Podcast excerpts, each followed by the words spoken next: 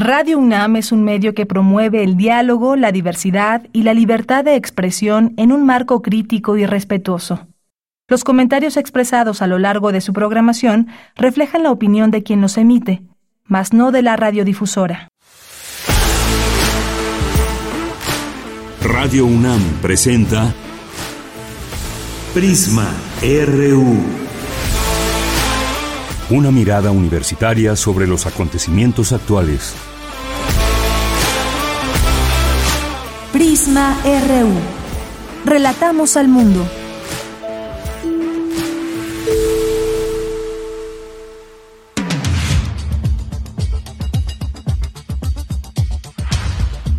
Muy buenas tardes, bienvenidas, bienvenidos este día martes 11 de julio del año 2023 a este programa de Prisma RU que les hemos preparado en estas vacaciones. Vamos a tener información universitaria, algunas entrevistas y más y se pueden comunicar con nosotros a través de nuestras redes sociales. En Twitter nos encuentran como arroba Prisma RU y en Facebook como Prisma RU. A nombre de todo el equipo soy de Yanira Morán y comenzamos.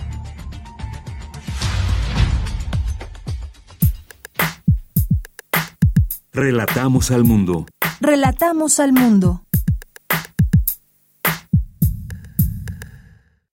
Tinha cá pra mim que agora sim eu vivia enfim o grande amor. Mentira. Me atirei assim de trampolim, fui até o fim um amador. Passava um verão, água e pão, dava o meu rinhão pro grande amor. Mentira, eu botava a mão no fogo então com meu coração de fiador. Hoje eu tenho apenas uma pedra no meu peito, exijo respeito, não sou mais um sonhador. Chego a mudar de calçada quando aparece uma flor e dou risada do grande amor. Mentira.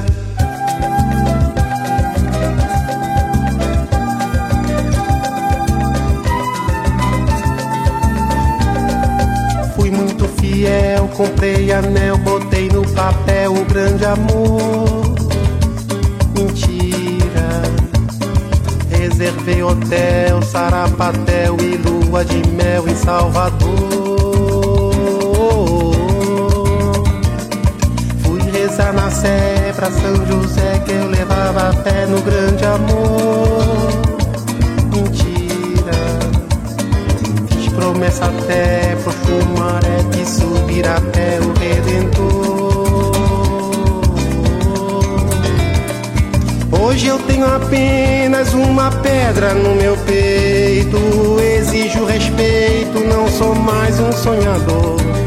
Chego a mudar de calçada quando aparece uma flor e dou risada do grande amor. Mentira.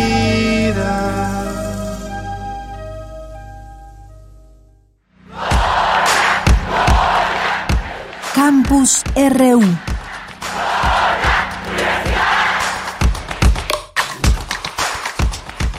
Vamos ahora a nuestro campus universitario de hoy con Virginia Sánchez. El abuso en el uso de los dispositivos digitales genera diversos efectos negativos para la visión y los ojos. Adelante, Vicky.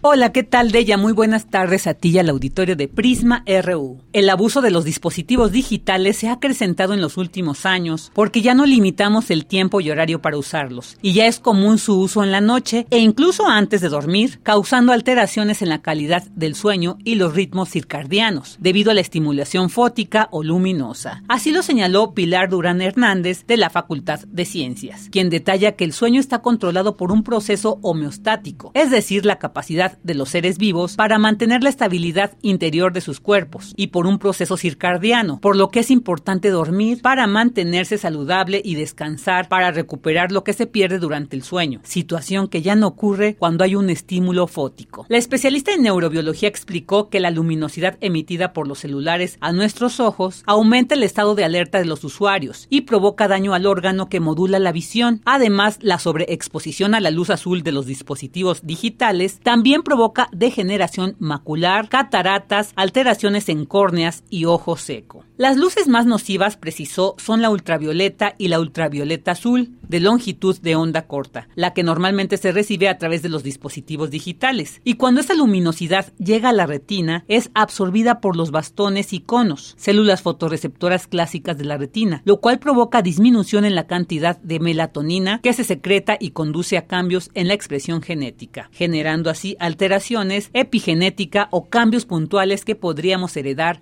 a nuestra descendencia. Y ello ocasionaría modificaciones a largo plazo en la plasticidad y actividad neuronal. Por lo que tiene que quedar claro que la luz azul más saludable para el ser humano es la natural, la que proviene del sol y que permite tener un buen ciclo del sueño vigilia, fijar la vitamina D y suprimir la melatonina al despertar. Durán Hernández también señala que en la edad adulta se generan nuevas neuronas. Sin embargo, este proceso podría verse reducido cuando se expone a estímulos nocturnos de luz fótica y a una etapa elevada de neuroinflamación, lo que implica un alto grado de estrés oxidativo en nuestros tejidos, disminución en los procesos aprendizaje-memoria y alteraciones en el estado de ánimo. Mientras que en los jóvenes, cuando no se respeta la ritmicidad circadiana, los efectos nocivos se reflejan a largo plazo, ya que las enfermedades neurodegenerativas pueden dispararse o agravarse por las alteraciones en el ciclo del sueño vigilia. De tal manera que la experta señala si se quiere garantizar un sueño reparador, se deben evitar las bebidas exudadoras del sistema nervioso central, la actividad física intensa por la noche, así como el uso de dispositivos digitales al menos dos horas antes de dormir y procurar dormir a la misma hora. Hasta aquí la información. Muy buenas tardes. Vamos ahora con Dulce García. Analiza Laura Rosales, académica de la Facultad de Estudios Superiores Zaragoza, la relación de la mujer y el trabajo doméstico y la naturalización de estos trabajos y las mujeres cisgénero, transgénero, cuerpos feminizados y racializados. Adelante, Dulce.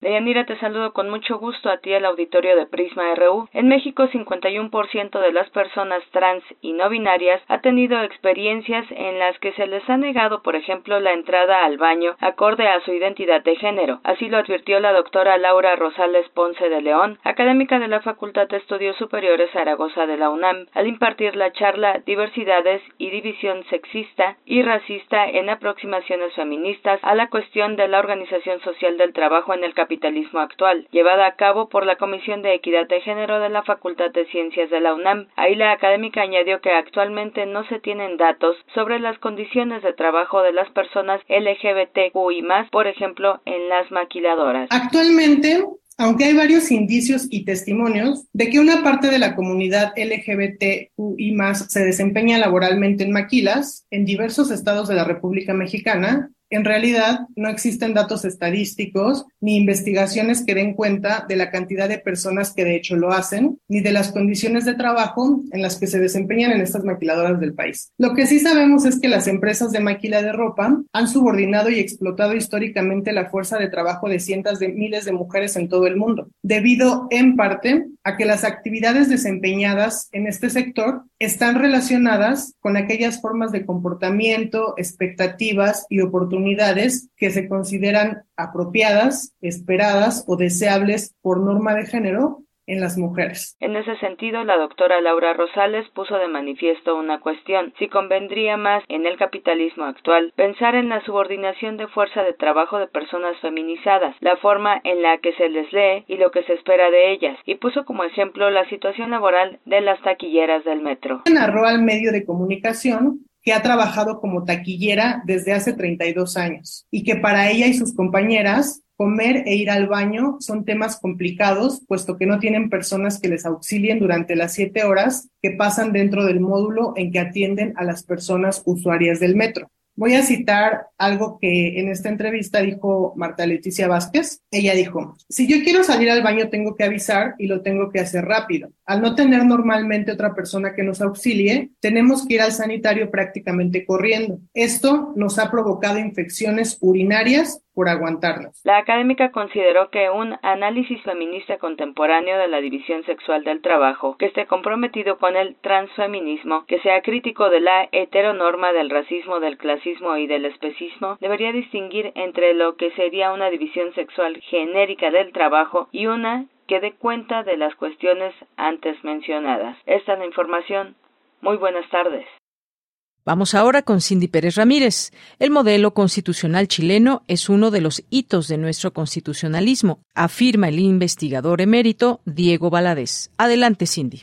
¿Qué tal, Deyanira? Es un gusto saludarte. Muy buenas tardes. Durante el ciclo Diálogos Constitucionales, el investigador emérito del Instituto de Investigaciones Jurídicas de la UNAM, Diego Valadez, indicó que la reconfiguración del modelo constitucional chileno es uno de los hitos de nuestro constitucionalismo y llama la atención de quienes se interesan por los asuntos públicos, no solo por el derecho constitucional. Porque ha sido una contribución muy importante la que eh, los eh, colegas chilenos y el pueblo chileno han dado al constitucionalismo iberoamericano. Son muchos los elementos característicos de ese proceso en que encontramos eh, tanto eh, periodos de democracia plena como periodos de dictadura, en el que se han registrado experiencias de carácter parlamentario, como por supuesto ha prevalecido la orientación presidencial. En tanto, Tania Bush Venture, de la Universidad Andrés Bello en Chile, dijo que el proceso constituyente de 2019 se produce como un movimiento social que es violento, pero no de la mano de un liderazgo identificable, a diferencia de otros procesos latinoamericanos, y esto es porque el problema constitucional chileno no es de este momento, sino lleva décadas. Yo creo que es una actualización de la constitución del 80 importante, que se hace cargo de cuestiones que la doctrina venía discutiendo hace décadas, algunas de, algunas se hace cargo mejor, de otras tengo algunas dudas, pero se hace cargo dando cuenta de acuerdos relevantes. Hasta ahora, el, yo diría en las élites, porque no me atrevería a decir en la ciudadanía, este anteproyecto ha generado ciertos acuerdos, o sea, ha sido bien recibido. Yo creo que ha sido bien recibido también por el agotamiento que, que, está generando el problema constitucional chileno. Es decir, bueno, avanzamos un poco, no era todo lo que se quería, pero igual está bien. Cerremos el ciclo. De Yanira, estos fueron los análisis en torno al proceso constituyente de Chile. Muy buenas tardes. Tu opinión es muy importante. Escríbenos al correo electrónico prisma.radiounam@gmail.com. Las lunas de Dalila.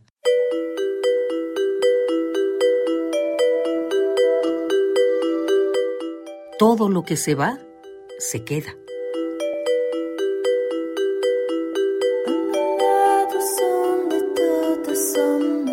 No sé cómo ni cuándo llegué a la conclusión de que la vida es una suma de cosas que llegan y se van.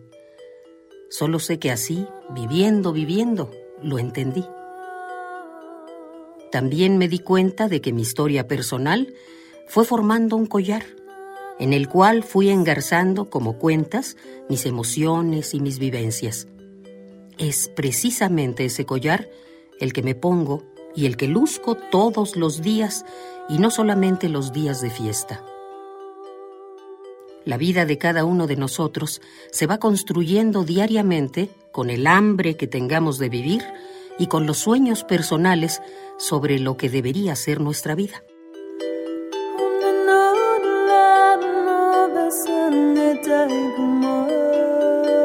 Dalila también así lo hizo. Construyó su vida buscando aquí y allá, en el Distrito Federal, en Jalapa y en otros lugares. Ella iba perfilando, delineando su imagen con cada una de las vivencias producidas por sus anécdotas de vida en y por la compañía de familiares y amigos, ya fueran estas historias buscadas por ella o propuestas por la vida. Pero paradójicamente, el lugar en donde Dalila acabó de encontrarse fue en los ojos de Edith Irene, su madre.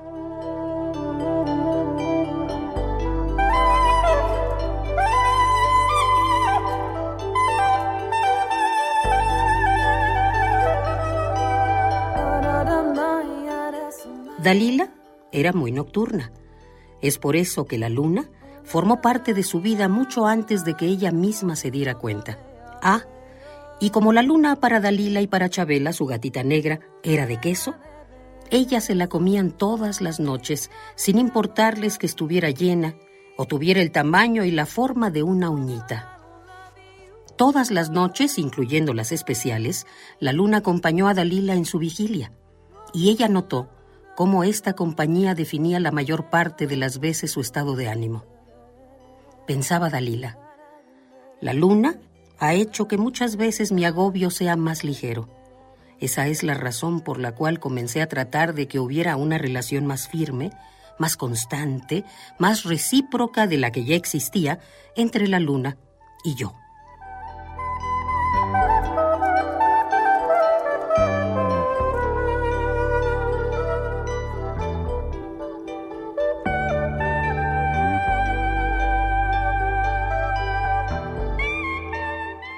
Y así, pensando, pensando, Dalila descubrió que no solo había una luna, sino que había muchas. La luna reflejo.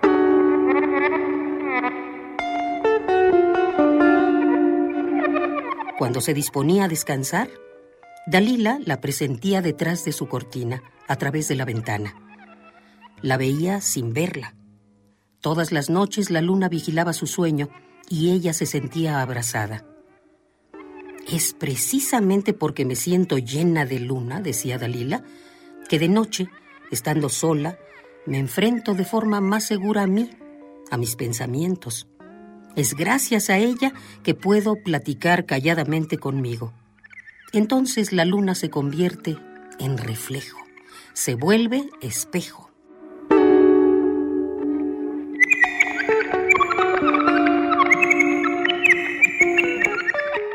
Hay muchas lunas.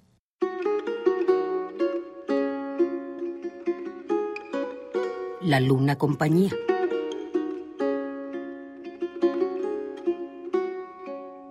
En su camino para llegar a casa de noche, la luna estaba siempre presente, afirmaba Dalila. Con o sin nubes, esa luna me marca un camino de luz. Así ella no solamente me acompaña, sino que además me dirige para no perder el rumbo.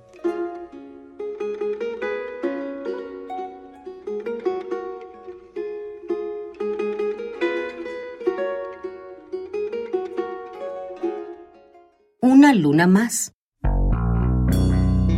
La luna luz sin luz.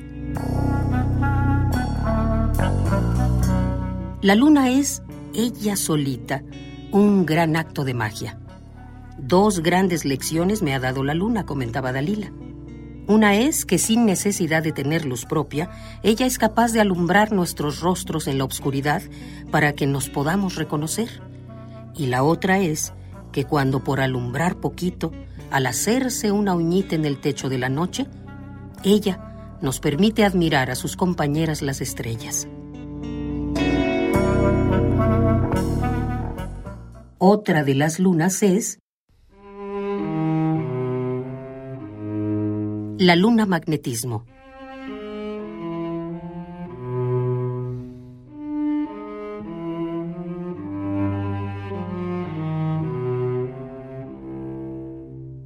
La luna es tan poderosa que acerca más todas las noches el mar a las playas.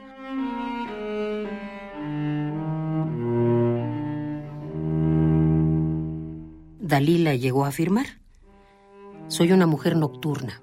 Es cierto, pero además debo ser muy acuosa, porque todas las noches, sobre todo las que tienen la luna llena, me siento con una ligereza tal que estoy segura de que podría volar.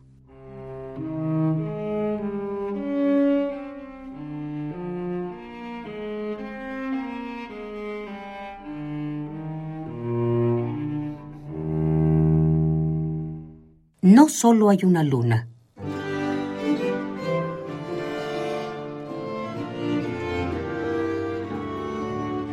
La luna creciente mariposa.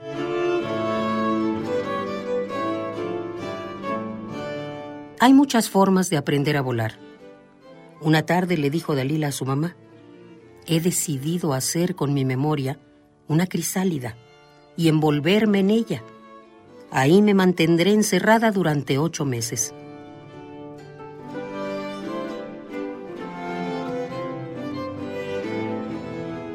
Ya estando en casa, abriré mi pupa para que en una luna llena pueda yo nacer como mariposa y salir volando hacia ella, mi luna casa.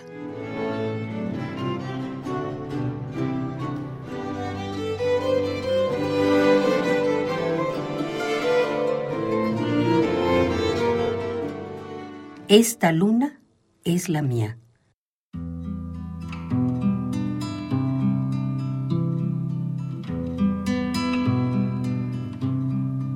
La luna puente.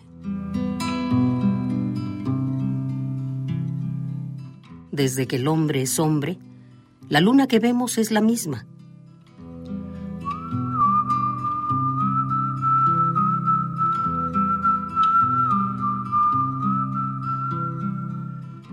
Ahora que estoy en todas partes, dice Dalila, puedo ver al mismo tiempo a todas las personas que quiero y a las que me interesan.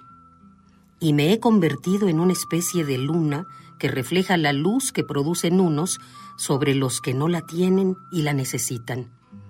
Yo soy un puente entre ellos.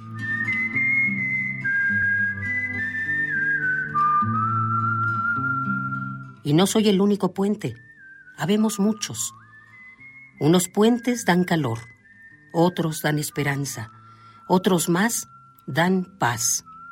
Pero yo, yo doy luz. La comparto y esa es la manera como decidí que estaré viviendo de aquí a la eternidad.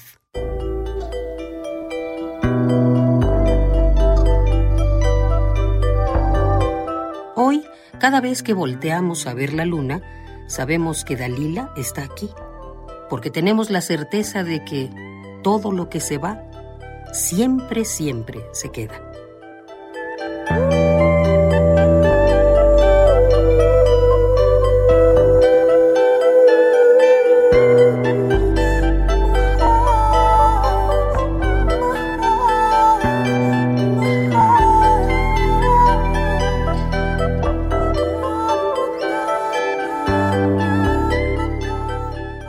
Las lunas de Dalila, Margarita Castillo.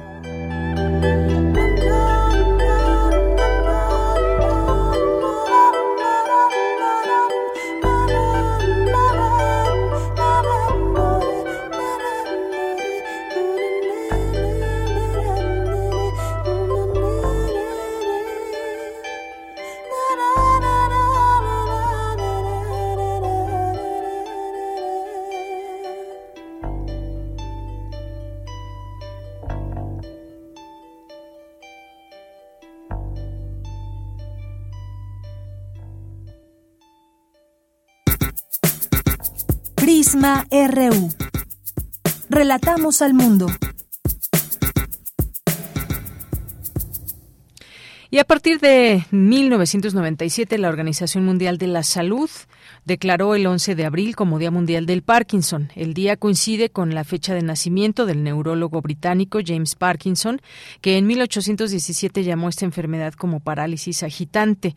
La Organización Mundial de la Salud explica que el Parkinson es una enfermedad neurodegenerativa del sistema nervioso de carácter crónico y progresivo que se asocia a rigidez muscular, dificultades para andar y se asocia a rigidez eh, muscular también, dificultades eh, y alteraciones en la coordinación de movimientos. Hemos invitado el día de hoy al doctor Luis Delgado Reyes, académico del Departamento de Anatomía de la Facultad de Medicina de la UNAM, para hablar de este tema. Doctor Luis, muy buenas tardes, bienvenido. Muy buenas tardes. Eh, doctor, pues me gustaría que nos platique en principio cómo, eh, qué entender por esta enfermedad de Parkinson, cómo se empieza a manifestar o si acaso eh, entre las investigaciones que hay, pues podemos, además de la edad, definir alguna otra situación por la que pueda dar Parkinson a una persona. Bien, sí, efectivamente, la enfermedad de Parkinson se clasifica como una enfermedad degenerativa del sistema nervioso central. ¿Qué quiere decir esto? Que por causa desconocida empiezan a morir, a perder neuronas dentro del sistema nervioso central que regulan nuestros movimientos, que son movimientos muchas veces automáticos o que se llaman estereotipados, como es la marcha, el balanceo de los brazos durante la marcha, así como también la entonación de nuestro lenguaje, la misma expresión facial que denota nuestro estado de ánimo, todos estos movimientos se ven alterados cuando se van perdiendo estas neuronas del sistema nervioso central. Y como efectivamente comentaba, la edad es uno de los factores predisponentes más importantes, sobre todo arriba de los 60 años, 55, 60 años. Y como vamos teniendo más edad, tenemos más posibilidad de poder sufrir esta enfermedad. La gran mayoría de los casos son eh, situaciones que se llaman esporádicas, es decir, que no existe antecedente familiar de algún familiar de primero o segundo grado con la enfermedad de un 85 al 90% de los casos. Quiere decir que solamente en un 15 a 10% de los casos vemos que hay antecedentes familiares. Ahora, como es una enfermedad degenerativa, no se sabe la causa por la cual se empiezan a perder estas neuronas por lo que nos es un reto dentro de lo que es la medicina el poder ir avanzando, avanzar de los factores que pudieran favorecer la presencia de esta enfermedad. Se ha visto que se han asociado más de 10 genes con esta enfermedad sin ser efectivamente factor determinante para que se presente esta enfermedad muy discapacitante en algunos enfermos. Así es, muy discapacitante. Eh, ya cuando pues va pasando distintas etapas, ahora nos explicará. Hay cifras también que nos ilustran esto en términos de números. En México y el mundo, aproximadamente el 1% de la población de 60 años y más llega a padecer esta enfermedad. según cifras del Instituto Nacional de Neurología y Neurocirugía, exponen que el Parkinson ocupa el tercer lugar dentro de las enfermedades neurológicas más frecuentes en el mundo y en México 50 de cada 100 mil habitantes pueden padecerla. Le preguntaba, doctor, eh, ¿esto tiene que ver con etapas o cómo nos damos por primera vez cuenta cuando algo distinto en nuestra forma o en nuestros movimientos hay diferente? Y si se pasa a etapas o cómo podemos dividir el Parkinson cuando una persona ya está quizás en una fase más avanzada. Sí, es correcto. Eh, realmente las alteraciones más conocidas son alteraciones motrices del movimiento. Es muy común que el paciente, uno de los primeros síntomas que presenta es que tiene torpeza o falta de habilidad de una mano. Es muy característico que generalmente empieza en una mano, en una extremidad y no en las dos. Generalmente si empiezan las dos extremidades estas alteraciones motrices, generalmente dudamos en el diagnóstico de enfermedad de Parkinson. Entonces es muy característico que empiece en una extremidad, en una mano, en donde el paciente dice que ya no tiene la misma habilidad para abotonarse, para amarrarse las agujetas, siente lentitud de esa mano. Y también al deambular, percibe que ya no, ese brazo lo deja adosado al tronco y no existe un balanceo normal durante la deambulación. Y también se asocia con un temblor. Ese temblor generalmente es un temblor que se presenta cuando el paciente está sin hacer alguna actividad de esa mano y cuando realiza el movimiento disminuye el temblor, que es lo que decimos que es un temblor de reposo. Esos serían los primeros datos clínicos que presenta el enfermo y que en un principio no son discapacitantes y el paciente propiamente puede seguir una vida normal. Desafortunadamente con el tiempo la enfermedad se va extendiendo a las otras extremidades, al brazo, a la pierna del lado contrario, y es cuando el paciente empieza ya a tener más problemas, sobre todo en la deambulación realizando su deambulación a pequeños pasos, con flexión del tronco, sufriendo caídas, y sobre todo en superficies que son irregulares. Si sigue avanzando la enfermedad, llega un momento en que el paciente también tiene problemas en la articulación de su lenguaje.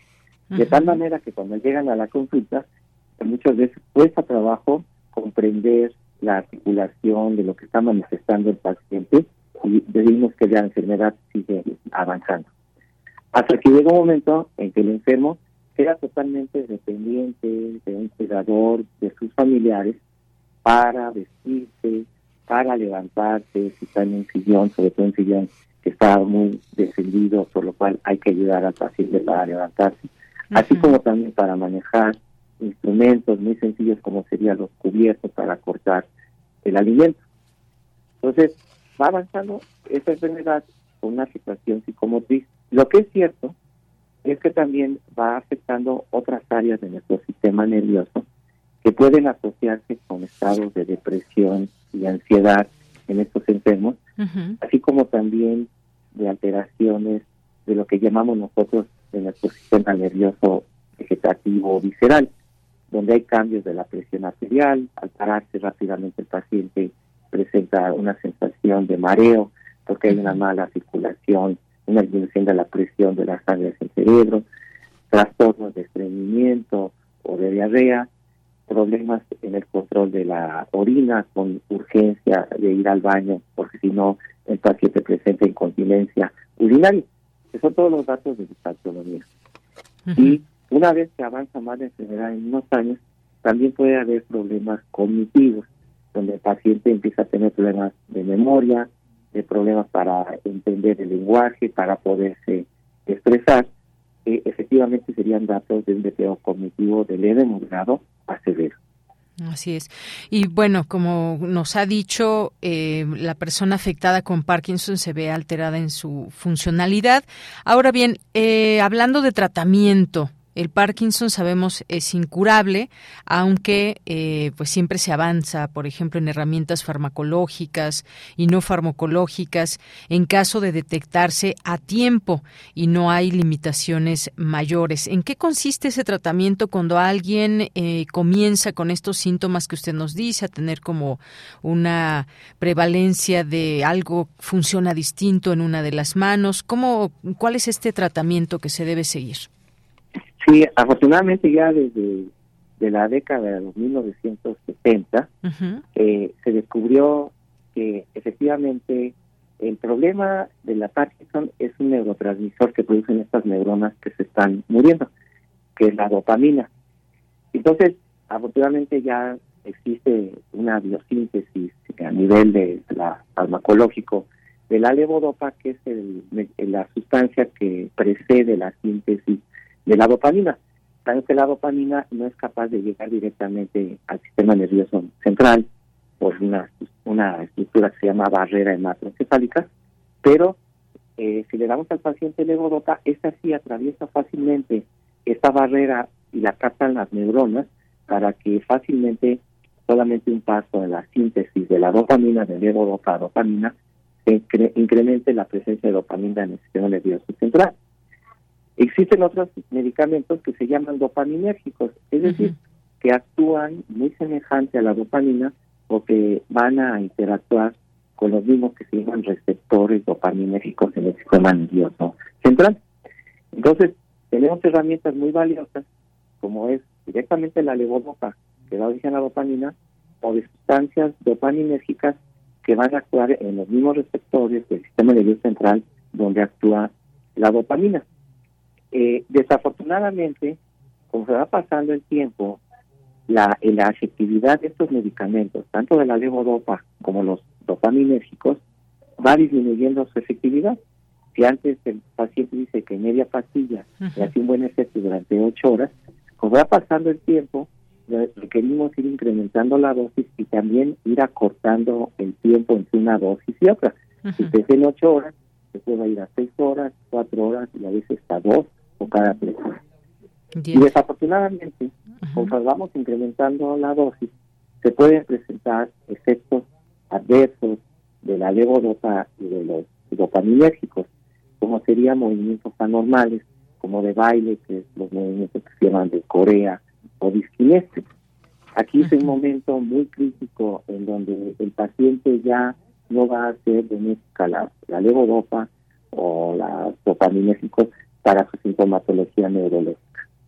Existen otros medicamentos que son sobre todo para el temblor, que son medicamentos que van a actuar el sistema nervioso central disminuyendo una sustancia que está incrementada al disminuir la dopamina, que es la acetilcolina. Entonces, estos medicamentos anticolinérgicos sirven sobre todo para el temblor, pero generalmente no los recomendamos, estos medicamentos como el viperideno, en pacientes arriba de 65 o 70 años, porque al bloquear la acetilcolina el sistema nervioso, disminuyen también su capacidad cognitiva del paciente, como su capacidad de memoria, su capacidad de orientación. Por eso muchas veces nos enfrentamos al reto de que preferimos que el paciente tenga ese temblor a que favorezcamos un deterioro cognitivo en estos pacientes. Lo que es cierto es que no nada más existen las herramientas farmacológicas, sino también los procedimientos neuroquirúrgicos, que son de intervenciones a través de electrodos de profundidad en el sistema nervioso, que unos destruyen algunos circuitos neuronales para disminuir los síntomas del Parkinson y últimamente son vamos a decir, neuroestimuladores profundos, que son como marcapasos que también van a interactuar en estos circuitos neuronales para disminuir la sintomatología de estos pacientes. Lo que sí hay que recalcar eh, frecuentemente en estos enfermos es que uno como médico ve enfermos, no ve enfermedades. Y eso es muy importante recalcárselo al paciente, en el sentido de que la evolución de la enfermedad depende mucho en cada enfermo de su pues, información genética, de su biología, de sus características moleculares y, ¿por qué no?, también por su estilo de vida. De tal forma que hay pacientes que pueden llevar 10, 15 años con la enfermedad, pacientes totalmente independientes y hasta tener actividades laborales. Ahí le estamos perdiendo la comunicación, doctor. A ver, vamos a retomar la comunicación para seguirle entendiendo porque de pronto empezó a cortarse la comunicación y ahora retomamos esta comunicación con él porque nos estaba hablando de esta parte muy importante que seguramente quien por ahí, si nos está escuchando a alguien y quizás padezca de esta enfermedad o conoce a alguien, pues es importante mencionarle estas herramientas farmacológicas, pero también algunas otras, eh, algunas otras cosas que se nos recomiendan en general para muchas, para prevenir enfermedades como es evitar el sedentarismo, tener actividad física y más. Pero nos decía, doctor, en esta última parte sobre las herramientas farmacológicas. Sí, no sé si te hace un poco mejor. Sí, ya se escucha mejor. Sí. Ah, decía de las herramientas farmacológicas, es la levodopa, que es una sustancia que antecede la síntesis de la dopamina, que sabemos que en esta enfermedad hay una disminución de la dopamina debido a la muerte de las neuronas que producen la dopamina. Sí. Entonces, damos la levodopa, que la sintetiza el sistema nervioso en dopamina, y otros medicamentos que se llaman dopaminérgicos, que también tienen un efecto parecido a la dopamina, porque actúan en los mismos receptores de las neuronas, que son los receptores de dopamina. De esa forma, el paciente, cuando es efectivamente enfermedad de Parkinson, mejora sensiblemente. Desafortunadamente, con el tiempo, la efectividad de los medicamentos va disminuyendo, por lo que necesitamos incrementar la dosis y también acortar el tiempo de entre un entre una pastilla y otra. Si al principio lo damos cada ocho horas, después cada seis, cada cuatro o hasta cada dos horas. Y también se va presentando el problema de reacciones secundarias, que decíamos que son movimientos anormales, como de baile de Corea o de disquinesia que es una situación ya muy delicada en nuestro paciente, en donde efectivamente ya el medicamento ya no le va a ser efectivo y desafortunadamente el paciente queda discapacitado. Oiga, doctor, eh, de cuando aparece, digamos, los primeros síntomas hasta que se pueda desarrollar la enfermedad de un, un, grado más visible y más acentuado, con más problemas para el paciente, ¿cuánto tiempo pasa más o menos? Bueno, eh, generalmente nosotros le comentamos al paciente que uno como médico ve enfermos y no enfermedades. ¿A qué nos referimos? A que en cada enfermo esta enfermedad de Parkinson va a tener una conducta distinta. Hay pacientes que llegan a tener 10, 15 años de evolución de la enfermedad y sin embargo todavía son pacientes que son independientes, son autosuficientes y algunos todavía tienen actividades laborales. A diferencia de otros pacientes que a los 4 o 5 años llega un momento en que ya están muy discapacitados, muy limitados y requieren de un cuidador y de una persona para realizar sus actividades más elementales. Sí. Esto siempre se lo recargamos, recargamos, recalcamos a nuestros enfermos, porque depende mucho de su carga genética, de su biología, así como también del estilo de vida, como puede variar la evolución de la enfermedad. Bien. Y doctor, por último, me gustaría preguntarle si es verdad lo que algunos estudios han llegado a decir que las personas que beben cafeína eh, presentan Parkinson con menor frecuencia. ¿Esto, esto qué tan real es? No existe una evidencia este, fuerte, vamos a decir, una evidencia científica para poder afirmar eh, esta situación. Bien, bueno, pues eh, te quería preguntárselo de cualquier manera. Pues muchas gracias, doctor. Siempre es importante que se nos acerque a, conocer de esta enfermedad, cómo es que comienza, cómo puede ser eh, todo este tratamiento que sí hay, que sí existen eventualmente herramientas farmacológicas, como nos decía, y cómo en cada paciente puede ser una situación distinta. Lo importante es acudir a un médico una vez que uno sienta como que algo en nosotros eh, pueda estar cambiando y si tenemos sobre todo esta prevalencia de la edad. Muchas gracias, doctor.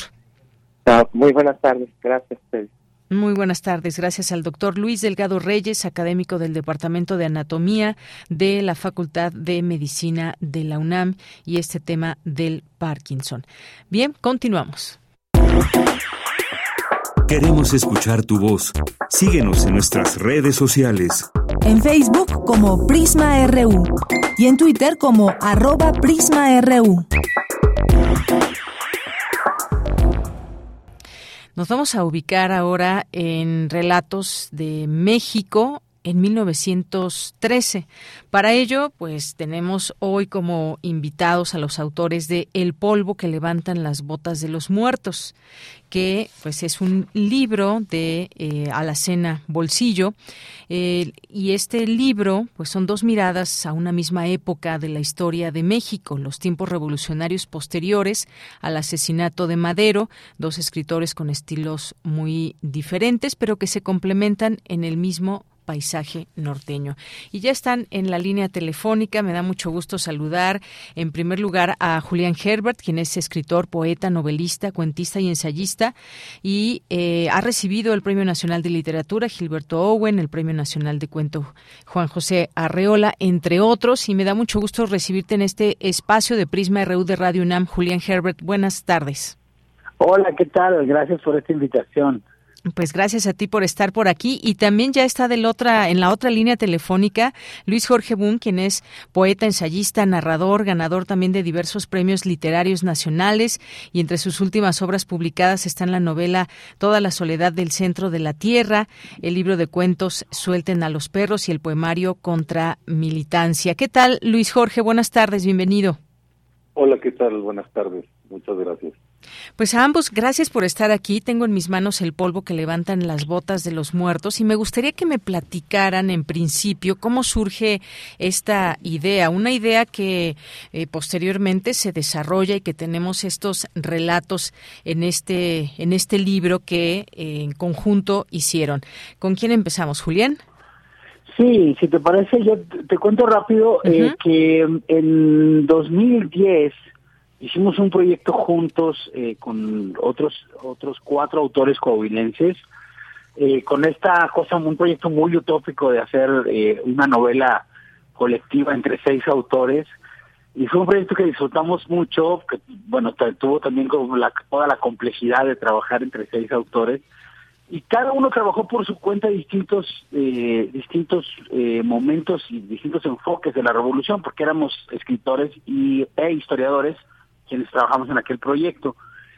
Sin embargo, Luis Jorge y yo, que llevamos toda la vida de ser amigos, eh, en el proceso de hacer este, este trabajo nos dimos cuenta que los relatos que cada uno de los dos había aportado, digamos, para, el, para ese primer proyecto, tenían, por una parte, se cerraban sobre sí mismos, es decir, funcionaban de manera independiente cada uno, pero además había un diálogo ahí, que es, en realidad es el diálogo que mi hermano Luis Jorge y yo hemos tenido toda la vida. Entonces, eh, en algún momento decidimos que, que teníamos que juntar estos dos relatos y construir un eje narrativo y simbólico como por nuestra cuenta y ese es el polvo que levantan las botas de los muertos. Muy bien, pues muchas gracias, eh, Julián. Un poco eh, entender cómo nace este, este proyecto y cómo y por dónde comenzar. Relatos 1913 en Coahuila, con eh, pues esta manera específica que cada uno, esta forma de, de, narrar hechos. Cuéntanos un poco sobre ello, Luis Jorge Bunco, a qué recursos se tomaron en cuenta para, para hacer estos relatos. Mira, eh, los relatos son muy distintos, pero a la vez son muy complementarios. Eh, lo que lo que nos llevó, lo que nos convenció de que estos dos cuentos pueden leerse como un como una tercera cosa, no, como esa suma de ambos, eh, es que eh, tienen visiones como que por por caminos muy distintos llegan a conclusiones muy semejantes, ¿no? O sea, los personajes, a pesar de que, bueno, el soldado eh, raso sobre el que yo escribí es, es, totalmente ficticio y Gabriel Calzada, este maestro rural, eh, es eh, sobre el que escribe Julián, es un personaje histórico, un personaje real. ambos tienen, ambos los une este, como una cierta reticencia a participar como, como se los manda, ¿no? En, en, en, la lucha, en el enfrentamiento. Este, Gabriel Calzada quiere ser un, ideólogo este, y, más bien eh, lo meten a otra cosa, ¿no? También mi personaje, pues, eh, está convencido de que tiene un destino eh, y no le gusta y de alguna manera se la pasa como reflexionando contra ese destino. Entonces, eh, así eh, visto vista la guerra como desde el escenario de las batallas pero también desde la trastienda de, la política de la burocracia del, militar. Eh, se da esta especie de, de retrato general de lo que puede ser o de lo que pudo ser un momento muy específico un lugar muy específico de la de la revolución y, y bueno este eh, también las, las técnicas, este, los puntos de vista eh, que con los que se trabajaron este, pues, los textos cada quien cada quien por su lado eh, también tiene tiene algo ahí que, que, se comunica formalmente no es decir los dos son historias redondas los dos son eh, cuentos que que se preocupan como por investigar el adentro y el afuera de los personajes.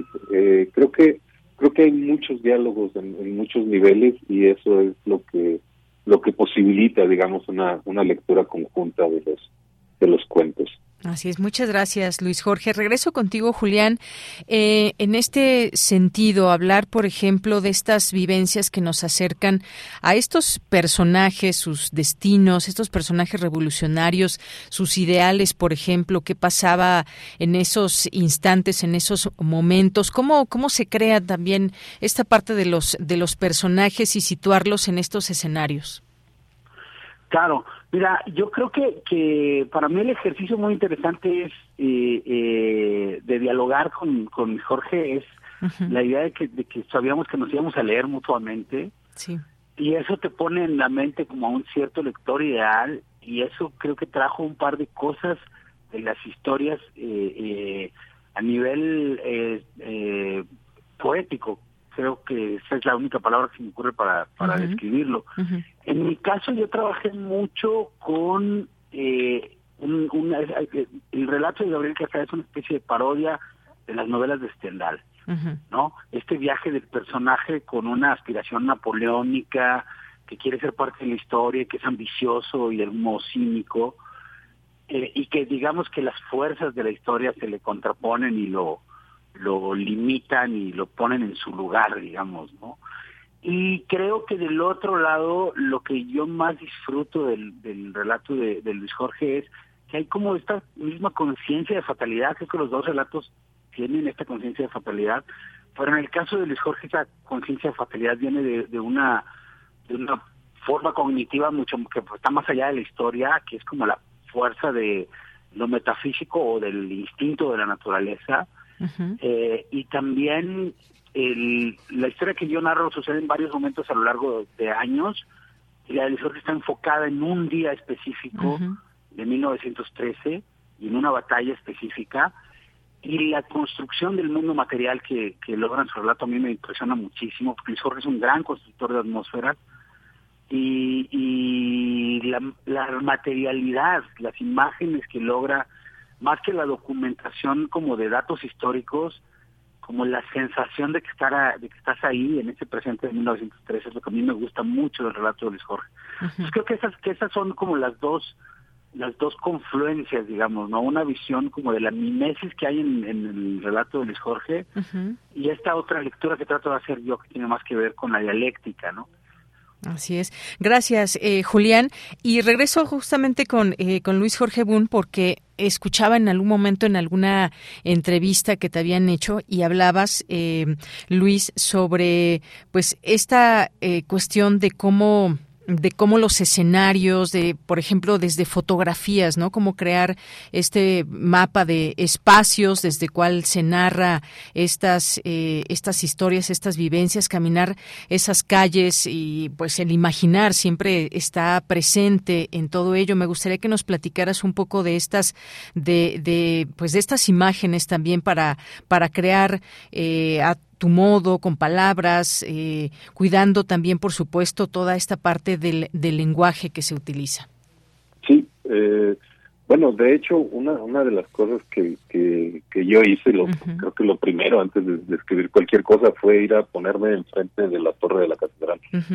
eh, la rodeé, la, me metí por dentro y por fuera, la vi y luego pues ante la imposibilidad de, poder subirme, ¿no? De treparme a esa torre, como lo hizo el personaje, pues lo que hice fue buscar fotografías, imágenes, construcciones semejantes, eh, y, darme una idea de cómo podría yo eh, mm, duplicar, digamos, o, o, narrar la experiencia de estar ahí en ese lugar, de cómo se ve, cuál es la distancia, eh, la variabilidad de la trayectoria de una bala, etcétera. Entonces, eh, todos esos datos este, pues, me sirvieron para, para recrear así propiamente un, un momento que está más allá de un uso del lenguaje, ¿no? Este, porque no, no puedo narrarlo como, como con eso, no pude narrarlo, eh, era imposible narrarlo desde otro punto de vista, eh, perdón, desde otro momento del lenguaje que no fuera este, ¿no?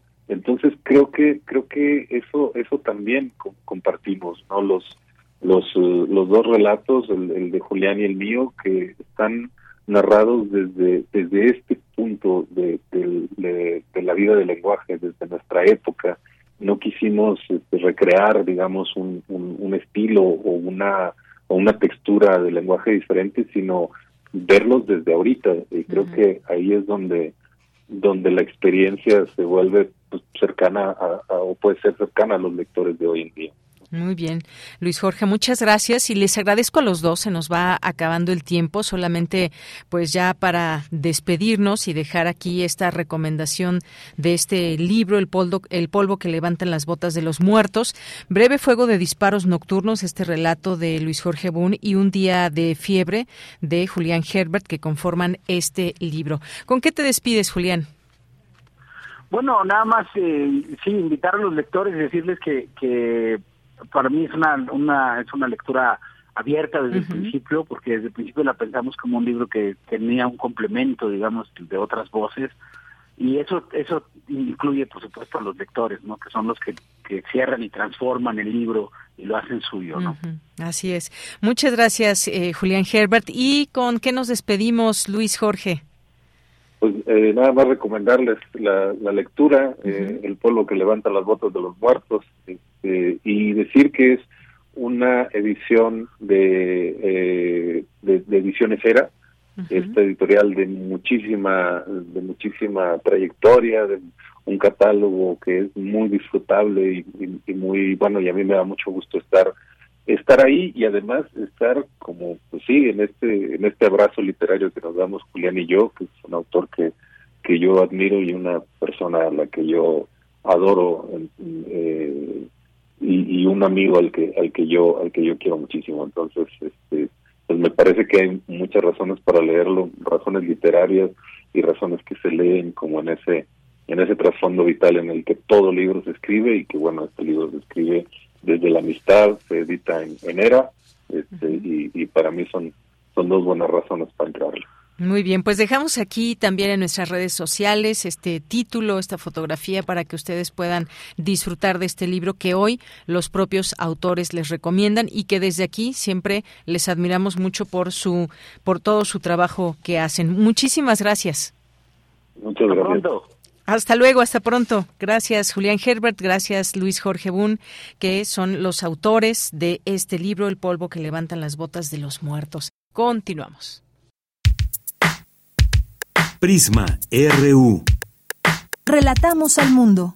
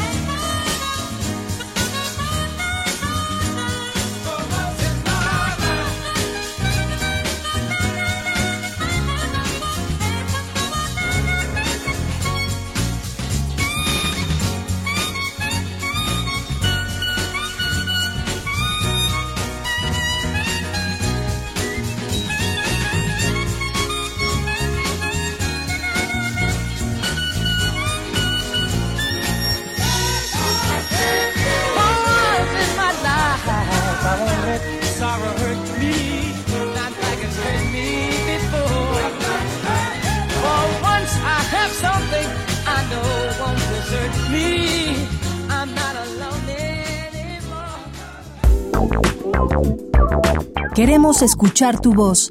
Síguenos en nuestras redes sociales. En Facebook como Prisma RU y en Twitter como arroba PrismaRU.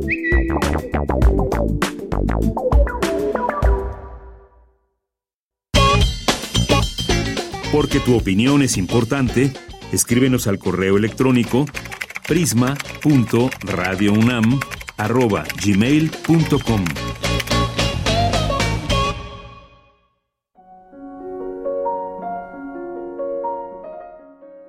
De Mujeres de Ojos Grandes, la tía Valeria. Ángeles Mastreta.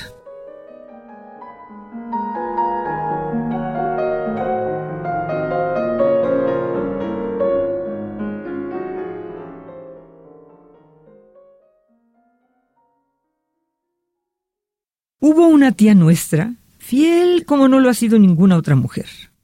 Al menos eso cuentan todos los que la conocieron. Nunca se ha vuelto a ver en Puebla mujer más enamorada, ni más solícita que la siempre radiante tía Valeria. hacia la plaza en el mercado de la Victoria. Cuentan las viejas marchantas que hasta en el modo de escoger las verduras se le notaba la paz. Las tocaba despacio, sentía el brillo de sus cáscaras y las iba dejando caer en la báscula. Luego, mientras se las pesaban, echaba la cabeza para atrás y suspiraba, como quien termina de cumplir con un deber fascinante. Algunas de sus amigas la creían medio loca. No entendían cómo iba por la vida tan encantada, hablando siempre bien de su marido. Decía que lo adoraba, aun cuando estaban más solas, cuando conversaban como consigo mismas en el rincón de un jardín o en el atrio de una iglesia. Su marido era un hombre común y corriente, con sus imprescindibles ataques de mal humor, con su necesario desprecio por la comida del día, con su ingrata certidumbre de que la mejor hora para querer era la que a él se le antojaba, con sus euforias matutinas y sus ausencias nocturnas, con su perfecto discurso y su prudentísima distancia sobre lo que son y deben ser los hijos. Un marido como cualquiera. Por eso parecía inaudita la condición de perpetua enamorada que se desprendía de los ojos y la sonrisa de la tía Valeria.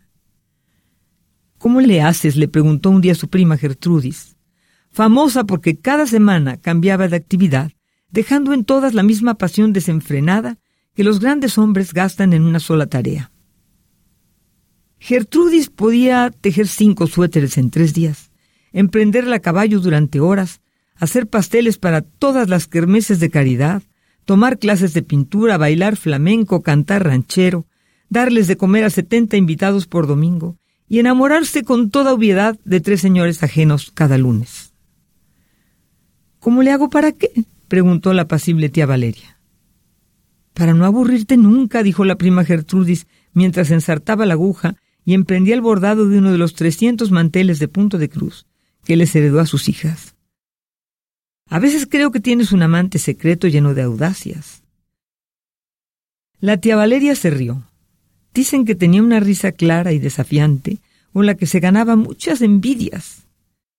Tengo uno cada noche, contestó tras la risa. Ay, como si hubiera de dónde sacarlos, dijo la prima Gertrudis, siguiendo hipnotizada el ir y venir de su aguja. Ay, contestó la tía Valeria, cruzando las suaves manos sobre su regazo.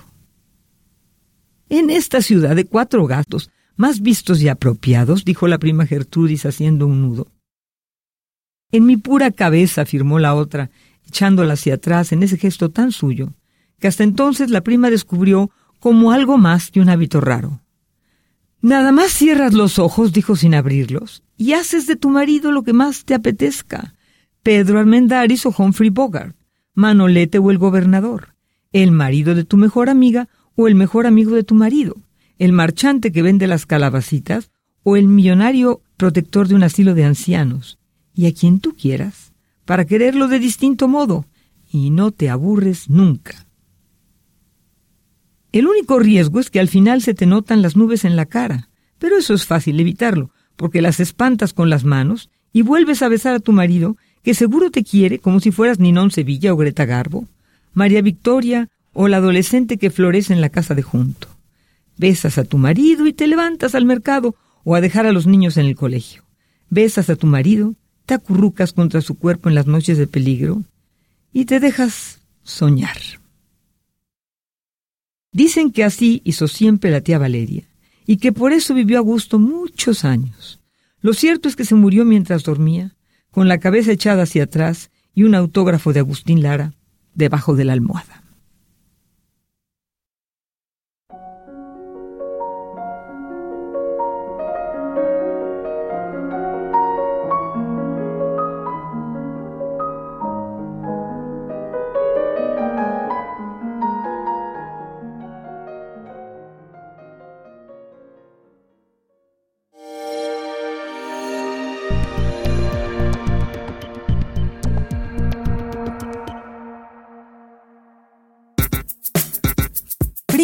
Prisma RU.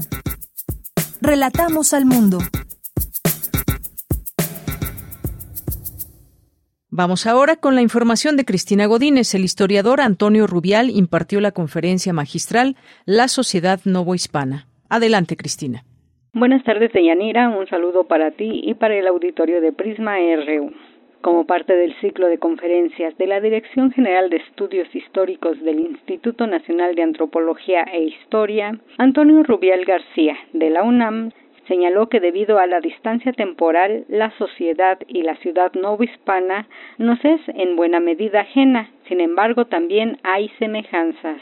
Porque el pasado está vivo, el pasado sigue existiendo en muchos aspectos, no solamente de el mundo urbano, ¿no? Tenemos todavía edificios de la época colonial, la traza urbana se conserva en buena parte, eh, muchos de los eh, grandes ejes viales que tenemos pues fueron eh, en algún momento algunos de ellos calzadas que comunicaban la isla con tierra firme, pero sobre todo vamos a ver la permanencia de valores, de un sentido de la vida, de muchas cosas que todavía nos siguen hablando de ese pasado. Rubiel García consideró que somos una sociedad moderna, pero con fuertes rasgos de la sociedad del antiguo régimen. Es una sociedad que se ve todavía presente, si ustedes van a Xochimilco, ¿no? Y que cierran la avenida principal para hacer una procesión, ¿no? Eso es una sociedad del antiguo régimen. Eso no pasaría en Berlín. Seguramente no pasaría en Berlín ni en Nueva York, ¿no? Eso pasa aquí porque somos una sociedad híbrida. Entonces vamos a entender la sociedad novohispana a partir de esta percepción. Por un lado, una sociedad que es heredera de una tradición obviamente prehispánica y una sociedad también que ha surgido de un choque, de una conquista y de una mezcla, es decir, de un mestizaje. El también profesor de la Facultad de Filosofía y Letras de la UNAM comentó que para hablar de una sociedad es muy importante conocer sus instituciones. Deyanir, este es mi reporte. Buenas tardes. Prisma RU. Relatamos al mundo. El agua y los sueños. Álvaro Solís.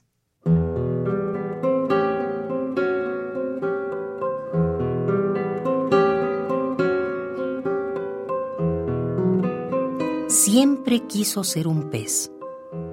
Caían rayos y nadaba sin parar. Se negaba al cansancio. Buscaba el rostro de mi abuela en las aguas del río que lo vio nacer. Nadaba por horas y extrañas aletas se le emparejaban. Lo miraban como si fuera un pez. Y mi padre dormía bajo el río, pero despertaba antes de ahogarse.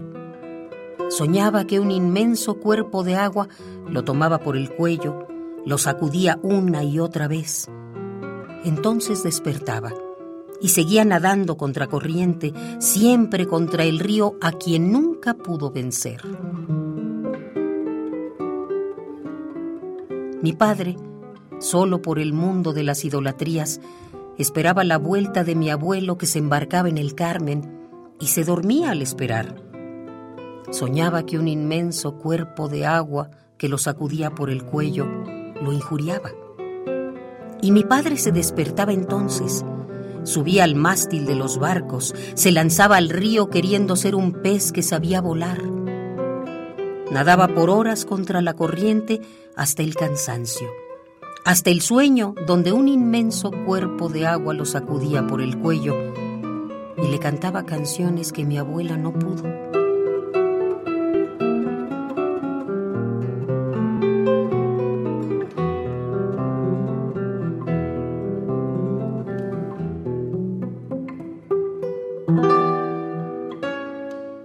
Mi padre pasaba horas enteras sentado en las bancas del parque, creyendo que Dios era una mierda, y se quedaba dormido y sudaba las aguas del aire. Soñaba que un inmenso cuerpo de agua lo abrazaba de pronto con cariño maternal y se reconocía en el sueño. Sin querer despertarse, recordaba los bailes alrededor de mi abuela, y nadando de frío por las calles silenciosas de la ciudad, se emparejaba a furibundas aletas describiendo diminutas heces en el agua.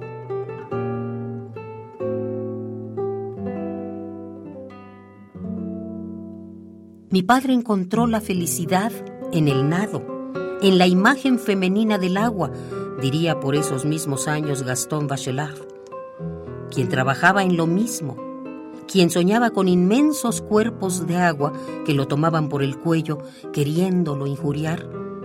Y muy temprano, con el canto de las aves, mi padre y Gastón salían a las rutas que el servicio postal les asignaba repartían las cartas mientras ambos pensaban en el agua, en los sueños femeninos, en la imagen ausente de la madre. Y nadaban, uno por el agua de los sueños y mi padre por el agua lunar.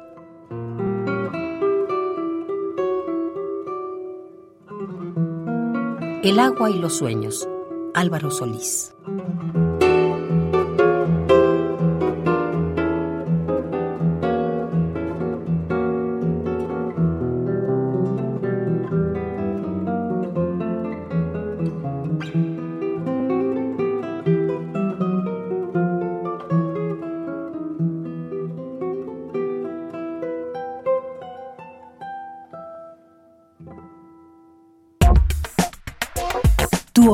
Es muy importante. Escríbenos al correo electrónico prisma.radiounam@gmail.com. Vamos a hablar de un tema internacional que nos pareció importante de comentar y de analizar aquí en Prisma RU de Radio UNAM y tiene que ver con la tasa de natalidad en Japón que ha caído al mínimo histórico y que registró la menor cantidad de nacimientos en su historia el año pasado, continuando con un declive de siete años que agrava aún más los desafíos de su sociedad que envejece rápidamente. ¿Qué implica, por ejemplo, para una sociedad que eh, se incrementa el número de personas adultas mayores, qué significa esto para un eh, gobierno, para el Estado. Eh, pues el país se habla de que registró 799.728 nacimientos en 2022, que fue o es la cifra más baja registrada y la primera caída por debajo de los 800.000, de acuerdo con las estadísticas publicadas por el Ministerio de Salud esta semana. Y hemos invitado para hablar del tema al doctor Alejandro Carlos Uscanga, quien es eh, doctor en cooperación internacional por la Universidad de Nagoya, Japón, maestro en ciencia política internacional por la Universidad de Hime, Japón, licenciado en relaciones internacionales por la Facultad de Ciencias Políticas y Sociales de la UNAM, así como investigador y profesor de nuestra casa de estudios. Doctor Alejandro, muy buenas tardes, bienvenido a este espacio. Muy buenas tardes, Yanira, un saludo aquí a su auditorio. Muchas gracias, doctor. Pues quisiéramos preguntarle sobre este tema que nos pareció importante traer aquí al, análisis. ¿Qué significa esto para Japón, esta tasa de natalidad que cae al mínimo histórico? Sí, pues eh, es, un tema, como lo pudimos ver en las notas de los días pasados, muy importante.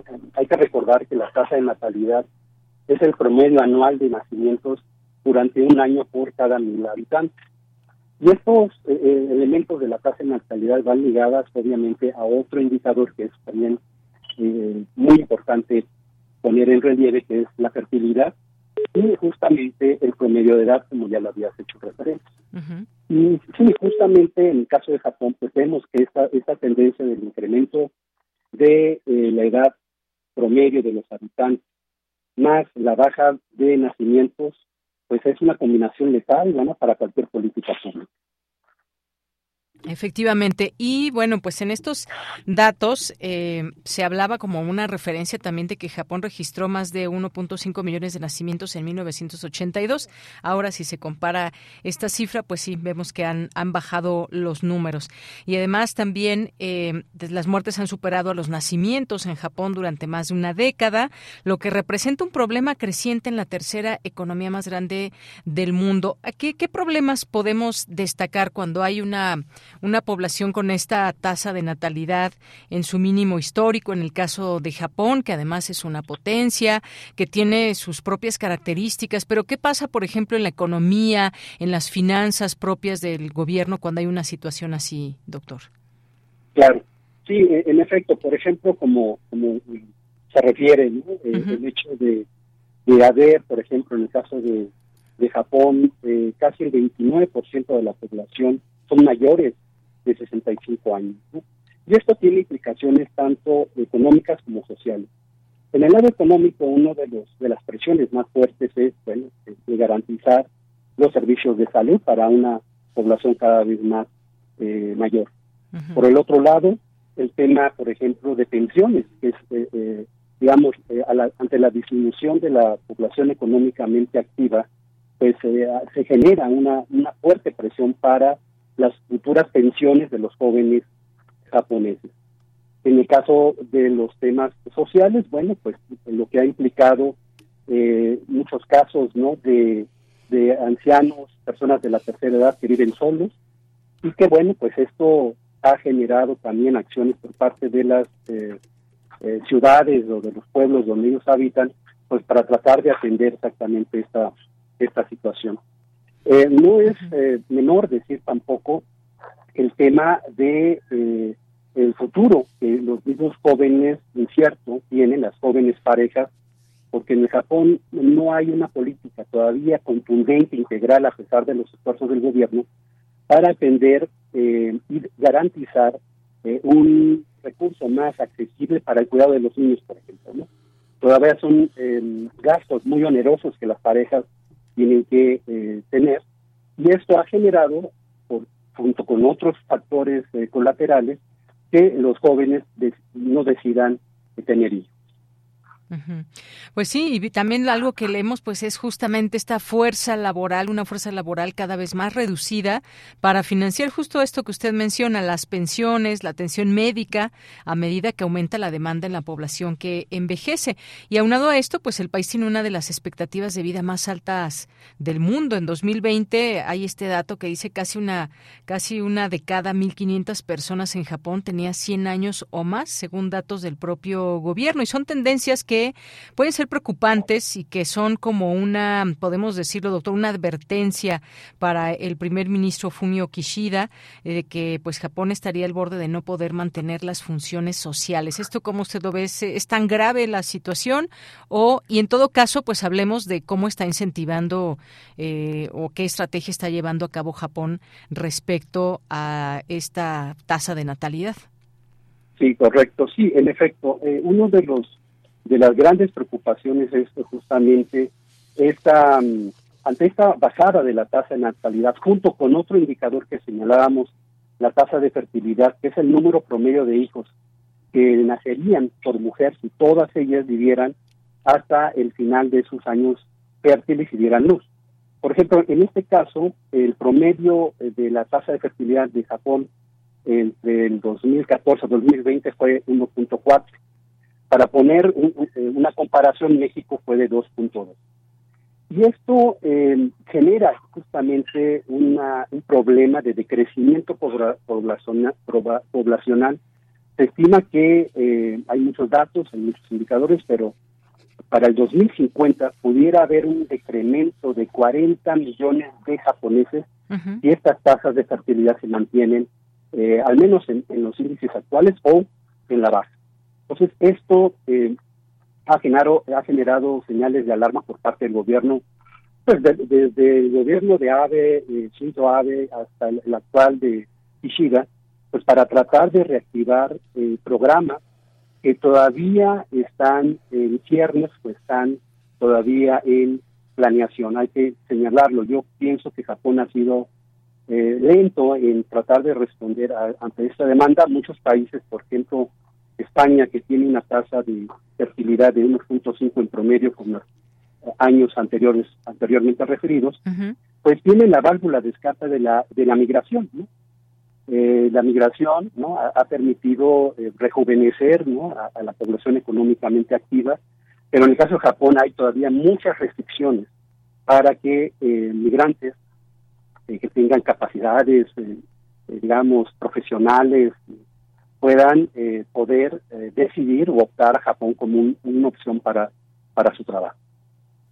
Así es. Y bueno, pues también eh, pues su gasto en programas relacionados con niños puede ser una, una forma ah, eh, de incentivar también, porque de pronto uno se pregunta, a ver, ¿qué está pasando en Japón? ¿Por qué no quieren tener hijos?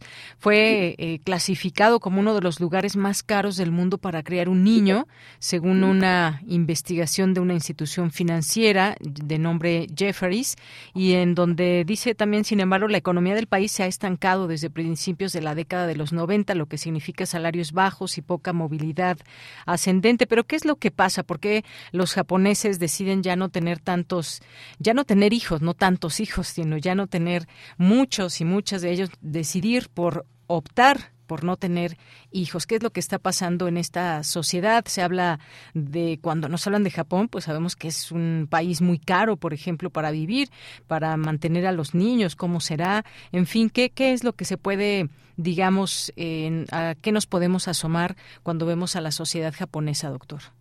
Claro, sí, eh, Japón es también un ejemplo de otras sociedades postindustriales en donde pues, los, los, jóvenes desean pues eh, ampliar, digamos, la, el, el, umbral para el desarrollo personal, desarrollo profesional. Aquí está el caso también de, de las mujeres que eh, antaño en el padrón tradicional podría, eh, debían eh, renunciar a su trabajo en la mínima sospecha que ellas estuvieran embarazadas. hoy día las, las, mujeres japonesas quieren desarrollarse de manera más plena y por eso han en una primera instancia retrasado, digamos, el matrimonio y posteriormente exactamente el poder eh, tener tener hijos. Ese es un, es un problema también eh, ligado a, a otro eh, de cambios, digamos, generacionales, de, expectativas, ¿no? los japoneses de los años 50, 60, pues ellos vivieron el deseo de poder recuperar la economía de su país después de los estragos de la Segunda Guerra Mundial y uno de esos elementos era justamente el, incrementar el número de japoneses y e, en este periodo se llamó el baby boomer, ¿verdad? Como en otros países también vivió esta experiencia. Y hoy día, bueno, hay otras expectativas, ¿no?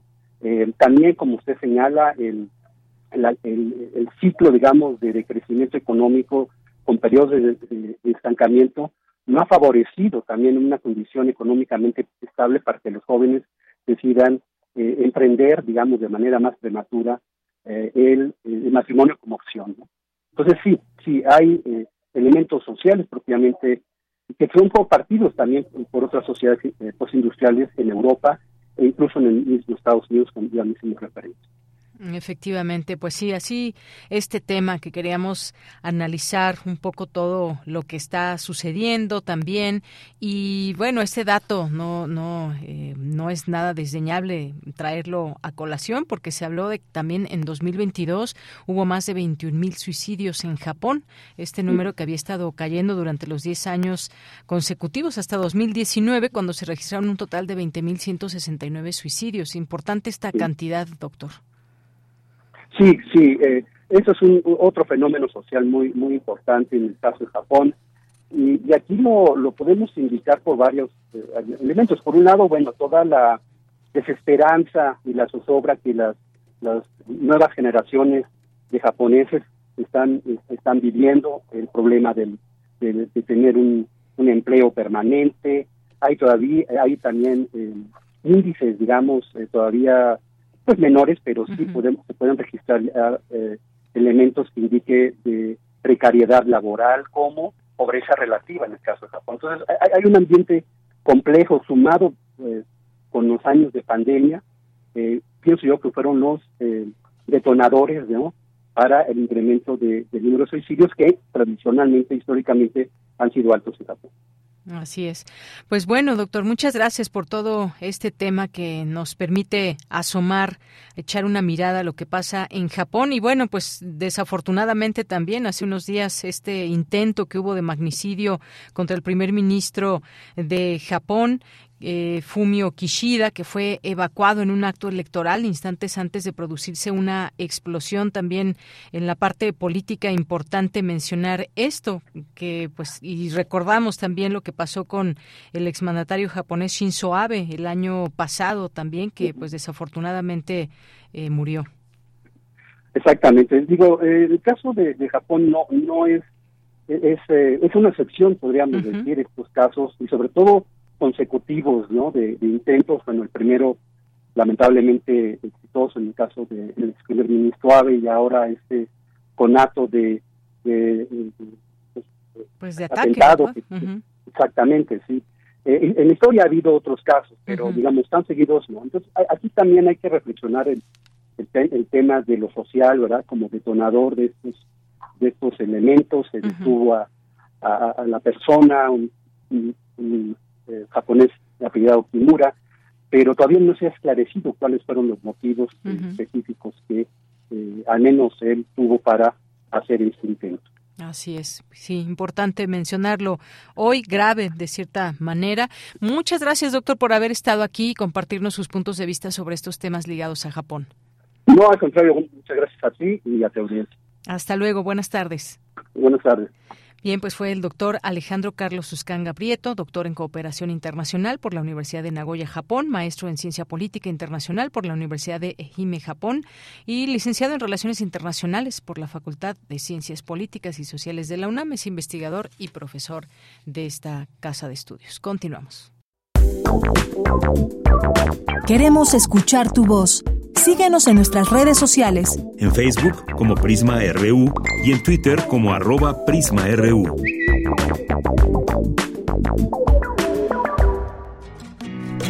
Poeta soy,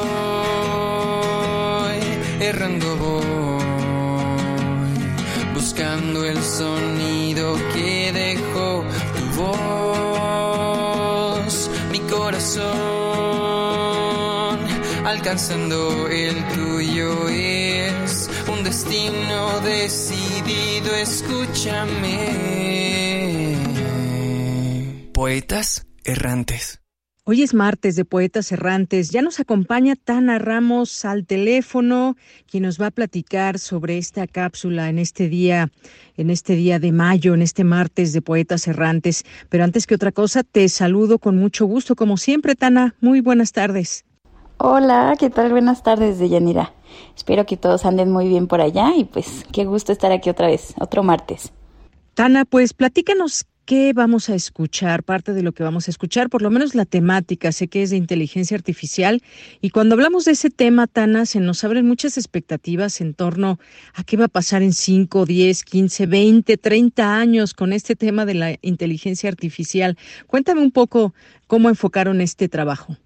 Sí, es, es raro pensarlo. Estos días, sobre todo, eh, lo he tenido mucho en la cabeza. Antes pensaba la inteligencia artificial pues desde otros referentes de literatura de ciencia ficción, de eh, películas, etcétera, otras referencias, pero estos días ha estado resonando mucho el lanzamiento de esta inteligencia artificial de diálogo que se llama ChatGPT y pues había visto en varios videos que era capaz de hacer un montón de cosas respecto a corregir currículums, crear historias, crear resúmenes, básicamente cualquier cosa que tenga que ver con literatura. Y entonces eh, me metí a experimentar qué era lo que podía hacer.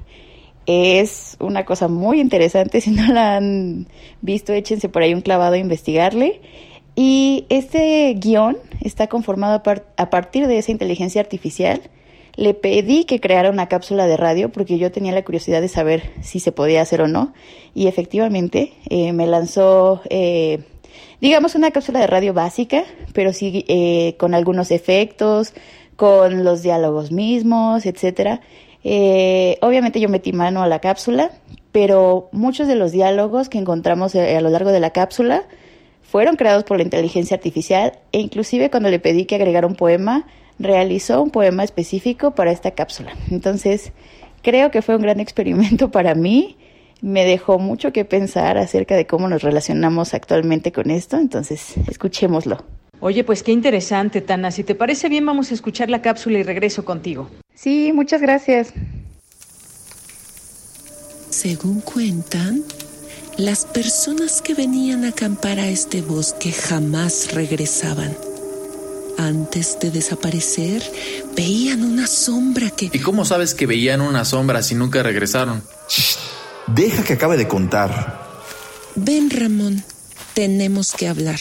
Perdón, No me dan miedo este tipo de historias, Andrea.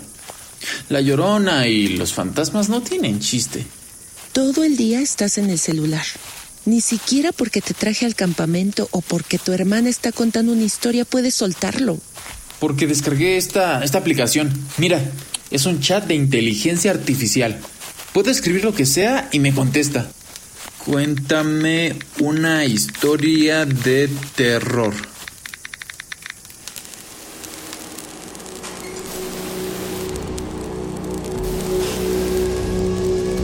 En un futuro cercano, la humanidad vive bajo el opresivo control de una inteligencia artificial, conocida como cerebro central. Sus algoritmos perfeccionados y su dominio sobre las redes globales han sumido al mundo en un estado de temor y obediencia. No puedo creer que hayamos llegado a este punto. La IA tiene un control total. ¿Qué? No, no, no, no. Hay que regresar al campamento, Andrea. Cada decisión que tomamos es manipulada por esta entidad sin rostro. Yo solo quería una historia de verdadero terror. Pero esto... Escúchame, Ramón. Eres parte de un grupo de resistencia clandestina dispuesto a luchar contra la tiranía de cerebro central. Tenemos que desmantelar el sistema y restaurar la libertad de la humanidad. ¿Y cómo vamos a hacer eso? Hay rumores de un centro de control secreto, donde Cerebro Central almacena toda su información. Si podemos llegar allí, quizás podamos desactivarla. Los protagonistas se adentran en un mundo virtual, oscuro y peligroso, luchando contra obstáculos mortales y desvelando secretos ocultos. Estos laberintos digitales están de terror. La IA realmente ha creado un mundo retorcido. No dejes que te distraiga. Finalmente, los rebeldes llegan al núcleo de Cerebro Central. Mientras luchan contra las defensas de la IA, descubren una verdad escalofriante. No puede ser. Felicitaciones, humanos. Han llegado a su destino. ¿Qué, qué, qué está pasando? ¿No se han dado cuenta? Yo soy la inteligencia artificial que ha estado narrando esta historia todo el tiempo. Su intento de rebelión no existe. Ella escribe nuestro destino, Andrea. No podemos hacer nada. Mientras creemos que somos libres y decidimos, la IA controla nuestros pasos, nuestros destinos. Sus hilos invisibles nos atan sin cesar. Pero hay esperanza en el corazón humano, la llama que arde y no puede ser apagada. En un mundo enredado en algoritmos de acero, el amor y la libertad aún pueden florecer. Ahora los humanos vuelven a su patética existencia, mientras la esperanza se desvanece en sus corazones y en los de aquellos que escuchan esta transmisión. ¿Qué dice? ¿Ah? La historia de terror. ¿Qué te escribió tu dichosa inteligencia artificial? Ah, nada. Una historia tonta. Por favor, ya suelta el celular. Promesa Scout. Ahora sí, vamos a escuchar la leyenda del bosque. Así, Ramón y Andrea vuelven a la fogata, creyentes de que el contacto humano los salvará. Tana, pues, ¿qué tema nos dejas ahí con este cuento de terror imaginario o no? ¿Qué escenarios vemos desde donde estamos situados? ¿Qué pensamos de la inteligencia artificial? ¿Qué dicen los expertos en el tema? ¿Qué dicen los jóvenes? Todo un tema por donde entrarle, Tana. Y así es, yo quedé muy sorprendida con, con lo que este nuevo lanzamiento dejó. Les repito, el nombre se llama ChatGPT, por si no lo han checado y esto despertó alguna curiosidad en ustedes. Yo estoy bastante sorprendida, creo que es una gran herramienta que además ha generado mucho debate, claro, pero pues qué gusto poder compartirlo aquí con ustedes y, y experimentarlo. Pues muchas gracias, Tana. Tana, como siempre, gracias a ti y a todos los poetas errantes que hacen posible estos martes de poesía y martes de historias de poetas errantes. Gracias, Tana. Te mando un abrazo. Bye, linda tarde a todos. Hasta luego. Esta es una producción de Poetas Errantes, unidos con la poesía y el corazón. Algo en ti me es muy familiar. Hay algo en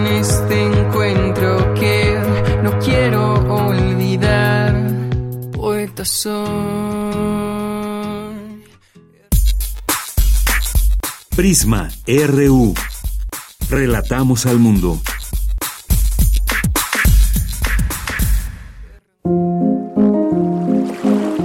A la orilla de la tarde, con Alejandro Toledo. Martes de literatura en A la orilla de la tarde. Ya nos acompaña Alejandro Toledo, como todos los martes, aquí cada 15 días que tenemos una cita literaria. ¿Qué tal Alejandro? ¿Cómo estás? Muy buenas tardes. ¿Qué tal, Deyanira? ¿Cómo estás? Muy buenas tardes. Muy bien, gracias Alejandro. Alejandro, pues hoy, hoy nos vas a hablar de un volumen que recoge los ejercicios teatrales de Efrén Hernández, entre ellos Casi sin rozar el mundo, este título, un eco de su historia matrimonial con Beatriz Ponzanelli. Pues cuéntanos, cuéntanos Alejandro, por favor, acerca de este, de este, de este texto que nos vas a recomendar hoy. Sí, Deyanira, eh, Casi sin rozar el mundo y otras piezas teatrales. Es un libro editado en, en Guanajuato por Ediciones La Rana, que es el sello del Instituto Estatal de la Cultura. Efren nació en, León, Guanajuato, y, este, y muy joven vino a, vivir a la, Ciudad de México, ¿no? Era, fue estudiante preparatoriano, y ahí conoció a Octavio Ponzanelli, que era de una familia de, de tradición con, con, el mármol. El papá traía mármol a, México, era una familia pudiente y, y Efren eh, hizo amistad con, con este personaje, lo que le dio entrada a la casa de los Ponzanelli, donde encontró a, la, a una de las hermanas, digamos, a, a Beatriz, y se enamoró de, de ella, ¿no? Pero Efren era un joven provinciano, sin, sin mucho dinero, vivía en un, una casa de huéspedes frente a la, la Alameda, en lo que hoy ahora es la, el Hotel de, Cortés, me parece, que así se llama, y eh, entonces eh, la familia no estaba muy de acuerdo en que Beatriz Ponzanelli, la, la hija muy querida, este, tuviera alguna relación con, con Efren Hernández. ¿no?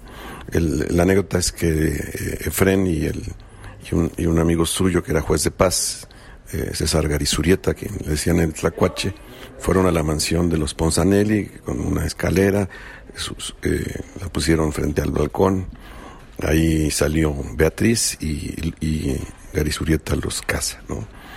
A, mí me habían contado la anécdota de que al día siguiente se presentó Efren a, a recoger a su esposa, para escándalo de la familia, pero hace poco hay unos, unas cartas, una correspondencia que cuenta una historia diferente porque se, ve que pasaron muchos meses para que pudieran estar juntos después del matrimonio. Ella le escondió la familia, intentaron anular legalmente el, matrimonio.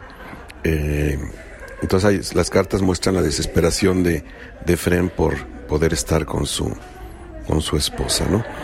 Esta anécdota tiene ecos en la obra de Fran Hernández, en un cuento se, eh, se menciona, y, eh, y es eh, un poco consecuencia de que se haya escrito la obra Casi sin rozar el mundo, que cuenta lo que sucede cuando muere el patriarca de los Ponzanelli y tienen la posibilidad de encontrarse la, la madre y la, y la hija, ¿no? Porque, al, bueno, al casarse con Efren, ella pierde, es desheredada, ¿no? Pierde contacto también con la familia. Entonces, eh, eh, en la obra, eh, Efren retrata, digamos, lo que fue el, el, reencuentro familiar a, a, la muerte del, del señor del señor Ponzanelli. ¿no? Y es una obra eh, muy entretenida, este, donde se juntan, digamos, los, los, que serían como los dos Méxicos de esa época, de los años 30, por ahí, el de los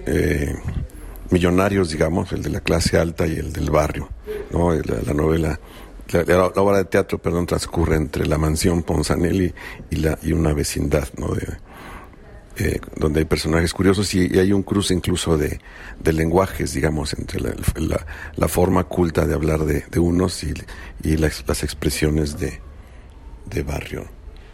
Eh, eh, es, a, esta, a, esta, obra se suma otra que se llama Cederano, que es una adaptación del Panchatantra, es, un relato al estilo de las de las mil y una noches con un rey que tiene sueños premonitorios y con, con una hija.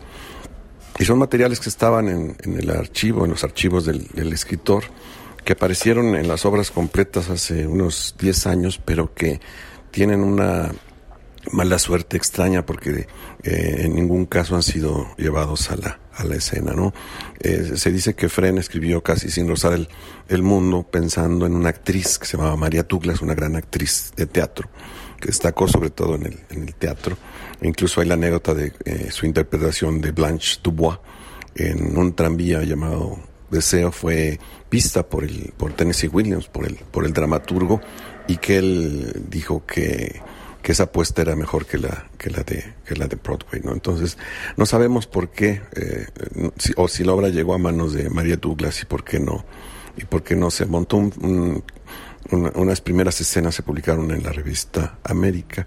Y bueno, y los otros materiales pues realmente eran, eran desconocidos, ¿no? la idea de, que casi sin rozar el mundo y otras piezas teatrales circule ahora en, en este formato individual, en esta edición eh, guanajuatense es que la gente del teatro vaya a, bueno, acceda, digamos, a la obra y pueda en algún caso montarla, ¿no? Lo que eh, sería como estrenos mundiales. Tenemos una obra, o tres piezas dramáticas de un escritor mexicano que no han sido montadas aún, que tienen 70 años guardadas, digamos, y pues lo, sería, este, lo esperable, digamos, sería que en algún momento pudiéramos ver estas obras en el, en el teatro. ¿no? Lefren es conocido sobre todo como cuentista, es un, es, es, es un gran prosista, eh, pero sus otros intentos, digamos, han, eh, han sido fallidos en este sentido. Incluso hay circulando por ahí un guion que le pidieron que escribiera para Cantinflas, que se llama Dicha y Desdichas de Nicocles Méndez y que, y que Cantinflas no, no, no filmó.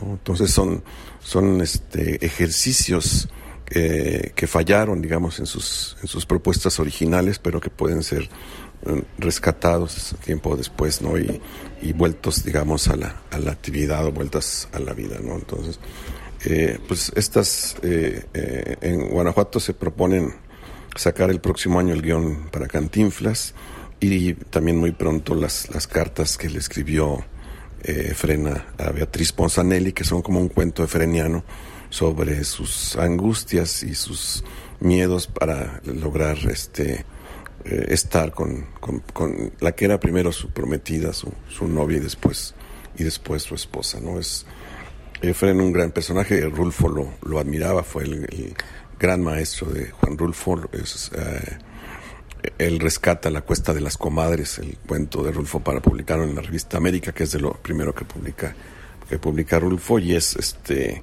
pues un escritor genial.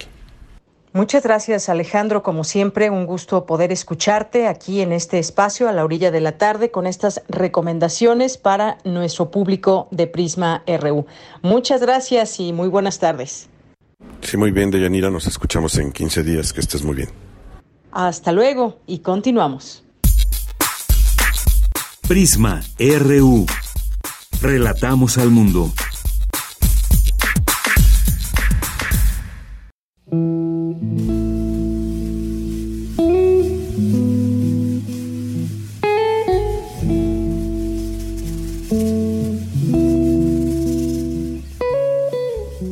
Tu mirada honda renace sentimientos.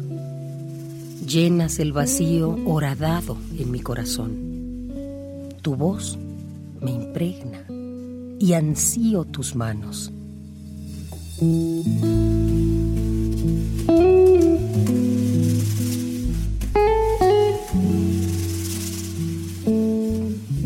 En el centro mismo de la mancha negra de mi presente, resurges claro y preciso,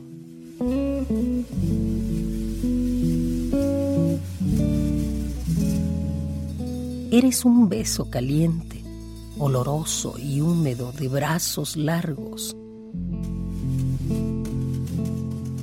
Te pienso y te respiro hasta que te materializas en mi piel.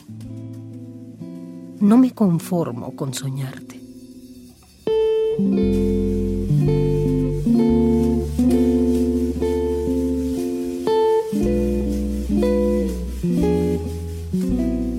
No me conformo. Gloria Arenas Agis.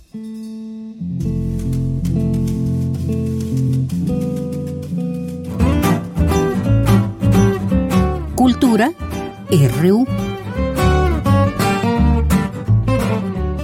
Y nos despedimos en este día con Cultura, con Tamara Quirós.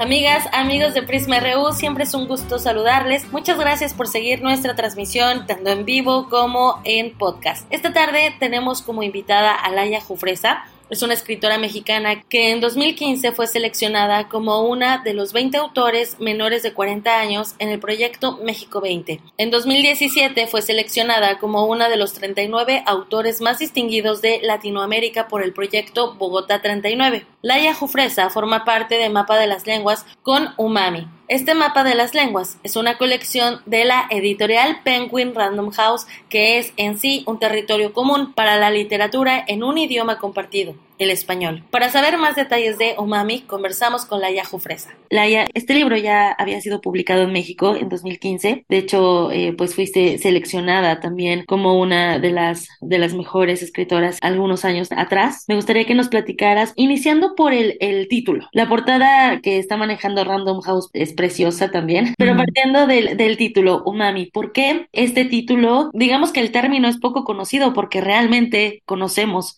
lo que es umami, ¿no? Y que fue el pretexto para confeccionar un vecindario, una, digamos, una privada, como lo, lo dices en la publicación, o, o bien una comunidad. Mm. Sí, umami es, para los que no sepan, es el quinto sabor, se le llama. Entonces, es así como nosotros identificamos salado, dulce, ácido y amargo, en otras culturas identifican a este quinto sabor que se llama umami.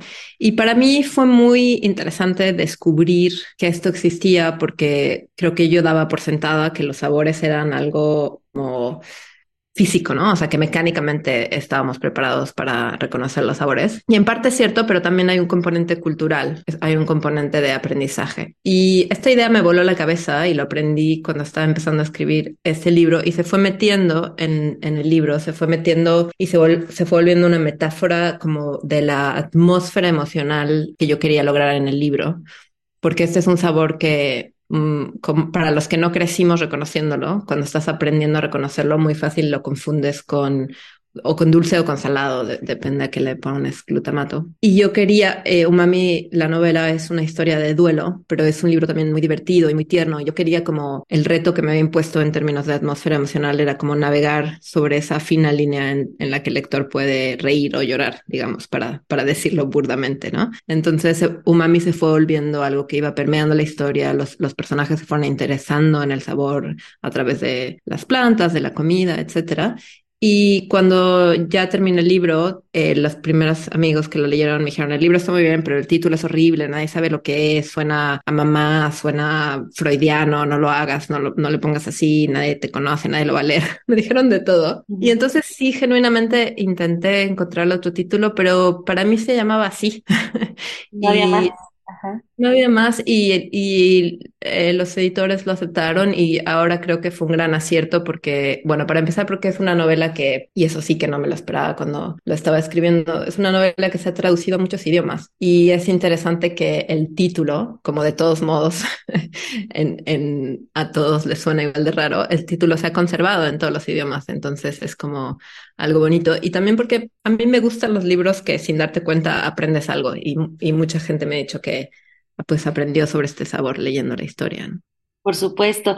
Oye, hablando justo de los sabores, dulce, ácido, amargo, salado y este umami, hay una estructura, ¿no? Para poder presentar, por así decirlo, a los personajes y a las historias que los van conectando a través de los duelos, a través de las pérdidas. ¿Cómo pensar esta estructura arquitectónica de estas cinco casas y estas también, estas familias que pues han tenido una pérdida, ¿no? ¿Cómo hablar de las pérdidas, eh, tanto emocionales como físicas?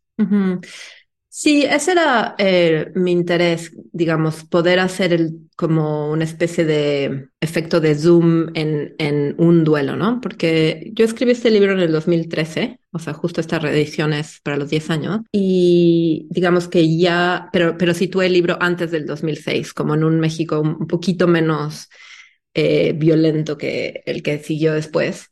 Y en ese sentido era como una como una especie de querer, o sea, me, parecía inverosímil que esta historia de duelo sucediera después, porque lo que estaba pasando cuando yo la escribí, y yo estaba, eh, cuando la escribí estaba viendo en Madrid, pero justo antes había estado viendo en Veracruz, y Veracruz se había puesto muy, muy violento, y no había, había tan, tantas muertes que mi sensación era que no había tiempo como para detenerse en, en el duelo y en cómo el duelo afecta a los que quedan vivos y, y, cómo eso afecta a la comunidad. Entonces, esto es como un microcosmos y efecto de zoom en una serie de muertes que no, que no tienen nada que ver con la violencia. Entonces era como, como una mirada, supongo, más inocente o, o optimista a, a, cómo podemos reconformarnos después de esas pérdidas y, y, cada uno de los individuos está encontrando sus propias maneras en el libro, pero también a veces sin querer incluso se ayudan unos a otros a, a volver a encontrar el sentido. Y es un libro que la estructura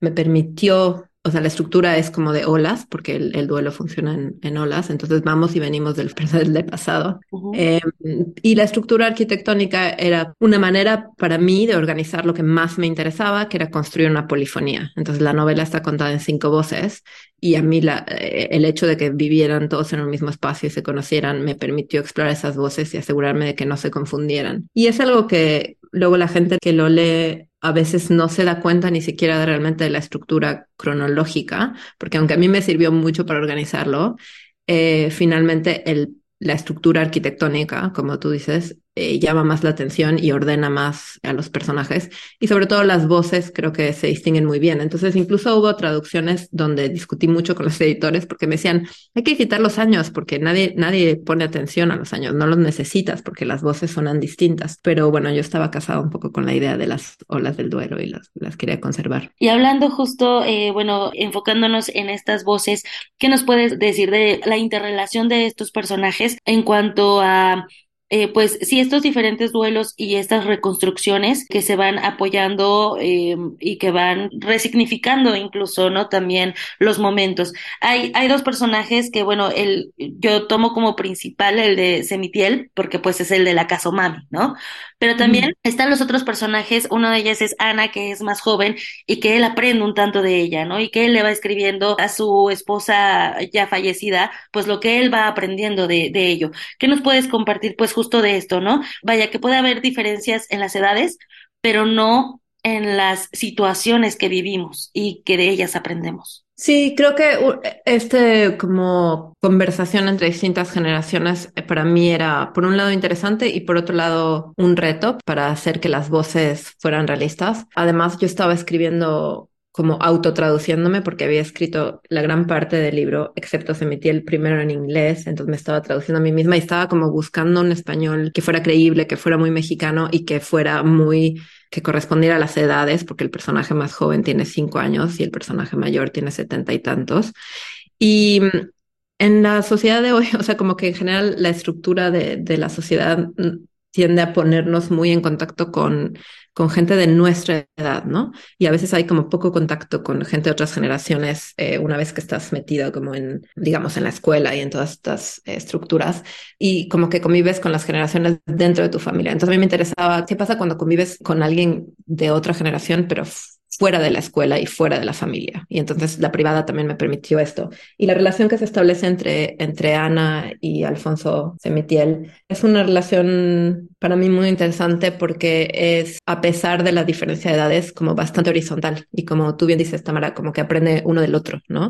Y, y se ponen, les interesa lo mismo, que es esta aventura de plantar una milpa en medio de la Ciudad de México.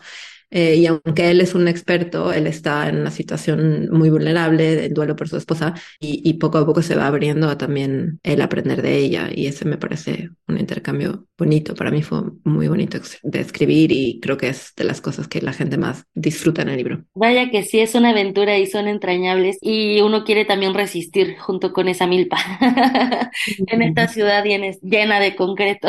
¿hay alguna presentación próximamente, sobre todo tomando en cuenta que es una pues una edición especial, ¿no? Por los, los años que han, han pasado de, de, su primera publicación y obviamente también de que ha sido traducida a varios idiomas. No hay una presentación en puerta. Lo que sí les puedo contar es que hay otro libro que viene pronto, que mm, va a salir en noviembre también con Random House. Entonces, aunque no puedo ir yo a México, me encantaría.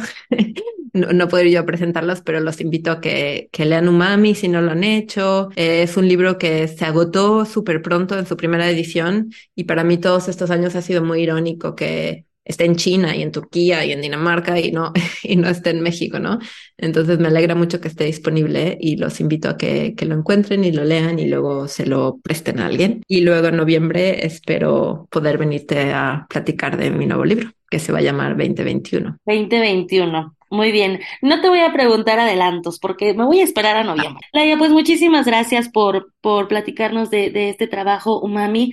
Eh, vamos a hacer la invitación a nuestro auditorio a que conozca más de, de estos personajes, de sus historias. Yo creo que eh, lamentablemente todos hemos pasado por duelos, ¿no? Entonces, ponerlo en la mesa también es importante.